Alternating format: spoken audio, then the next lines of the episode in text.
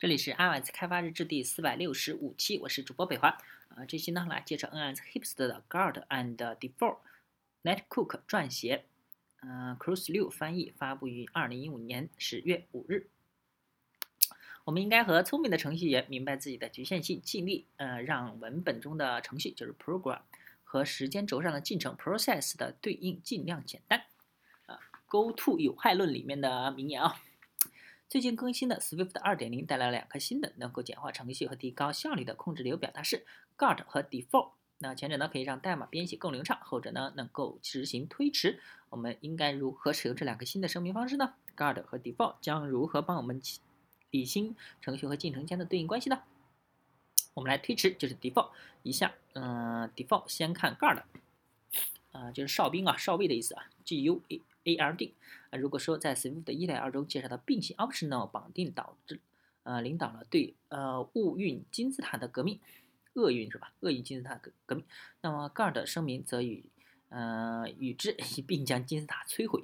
Guard 是一个新的条件声明，如果表示如果条件不满足时退出当前的 block，呃，任何被声明成 Guard 的 optional 绑定或者在其他函数或者是 block 中都是可用的，并强制在 else 中用 return 来退出函数。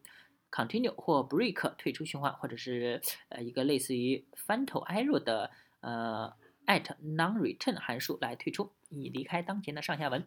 啊，假如说我们的 for image name in image name list，然后 guard let image 等于 ui image，呃 named image，else 呢就是 continue。嗯，我们来对比一下使用 guard 关键字之后如何帮我们嗯避免错误啊。比如说，如果我们创建了一个字符串转换为 unit uint 八的初始化方法，uint 八已经实现了一个可以接收 string 的初始化方法，并且可以抛出错误。但是如果上下文中出现了我们不能预知的问题，比如说格式错误了，或者是说超出了数据边界，那么该怎么办呢？呃，我们新实现的一个初始化方法将抛出一个能够提供更多错误信息的 conversion error。代码率啊，啊，注意这个例子呢的格式检查和抛出错误格式的代码距离有多远啊？写出这样的代码并不理想啊。此外啊，真正真正的初始化被放在了两层深的 if 嵌套里。如果我们写代码写的有问题啊，里面有 bug 的话，根本不能一眼就看出错误在哪里啊。这里面有什么问题能你能立即发现吗？如果不告诉你的话，你能知道哪部分代码出了问题吗？那下面来看，我们用 guide guard 改善一下这段代码。呃，这样就好多了啊。就是说，呃，每一个错误呢，都应该在相应的检查之后立即被抛出。所以呢，我们可以按照左手边的代码顺序来梳理工作流的顺序啊。更重要的是，用 guard 能够帮帮助我们避免在第一次写代码的时候的逻辑错误啊。第一次呢，我们在写在最后的一个 through 每次都被调用了，因为它不在 else 里面啊。啊，使用 guard 编辑器会强制我们在 else block 中跳出当前上下文，这确保了 through 呃只在它们应该出现的时候被调用。同时呢，请注意啊，中间那个 guard 语句并不是严格必须的，因为它并不能转换一个 optional 值，所以呢，只用 if 语句也能完美工作。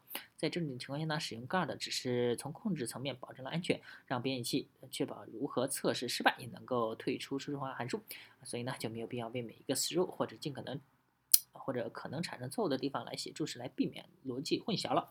default。DFER，在错误处理方面啊，啊，guard 和新的 through 语法之间，Swift 2.0也鼓励尽早返回错误。也就是说呢，NS Hipster 最喜欢的方式之一方式了啊，来代替啊嵌套 if 的处理方式，尽早返回，让处理更清晰。呃，但是呢，呃，已经被初始化，也可能正在被使用的资源必须在返回前被处理干净。新的 re 呃 default 关键字啊，为此提供了呃安全又简单的处理方式。声明一个 block，当前代码执行的 B 包退出的时候会执行该 block。下面呢，代码就是用呃这个什么 accelerate 啊 framework 对 v image 进行操作的一些函数。这个函数是从 image resizing 这个文章中截取的。呃，这里有一个最开始就创建一个 unsafe multiple pointer uint 八，用来存储目标数据。但是呢，我们既要在错误的时候发生就要发生后就要销毁它，要在正常流程下不再使用它时对其进行销毁。这种设计呢，很容易导致错误啊，而且不停的做重复的工作。default 语句能够让我们在做完主体工作之后不会忘记脏数据，也能让代码更简洁。虽然 default block 紧接着 alloc 就出现了，呃，但会等到当前上下文结束的时候才会真正的执行。嗯，多亏了地方，嗯，dist data 才能无论在哪个点退出函数都可以被释放，安全又干净，Swift 的优势发挥到了极致。Default block 执行顺序和书写的顺序是相反的，这种相反的顺序是有必要的，嗯，是为了呃确保每样东西在 default block 被创建的时候，该元素依然在当前上下文中存在。其他情况下，default 会带来的坏处啊，虽然 default 像一个语法糖一样，但也要小心使用，避免形成。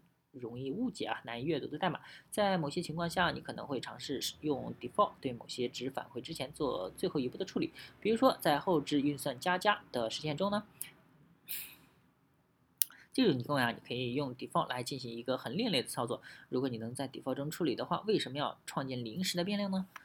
呃，这种就是，假如说我们一个 post prefix 啊。啊，function 加加 in out x int 值，然后返回一个 int 值，直接用 default x 加等于 return x，这种写法确实聪明，但这样却颠倒了函数的逻辑顺序啊，极大降低了代码的可读性。应该严格遵循 d default 在整个呃程序最后运行以释放已申请资源的原则，其他任何使用方法都可能让代码乱成一码。呃，聪明的程序员明白自己的局限性。呃，我们呢？必须权衡每种语言特性的好处与和其成本，类似于 Guard 的新特性，能够让代码流程像。更线性、可读性更高，就应该尽可能的使用。同样呢，default 也解决了重要的问题，但会强迫我们一定要找出它声明的地方，才能追溯追踪到其销毁的方法。因此，声明方法很容易被滚动出了视野之外。所以呢，应该尽可能遵循它出现的初衷，尽可能少的使用，以免造成混淆和晦涩。作者呢，Nate Cook，资深的 Web 和应用的开发者，翻译者 Cruise 六，运用森海的工程师。啊，其实这个 Guard 好像也有讨论，说是不能尽量避免在 Swift 中使用。这上面呢是大力鼓吹使用，啊，这个呢，呃，总是有争吵不完啊。那这一期呢就到此结束，大家可以关注新浪微博、微信公众号、推特账号 iOS D V L G，也可以看一下博客 iOS D V L G 点 com，拜拜。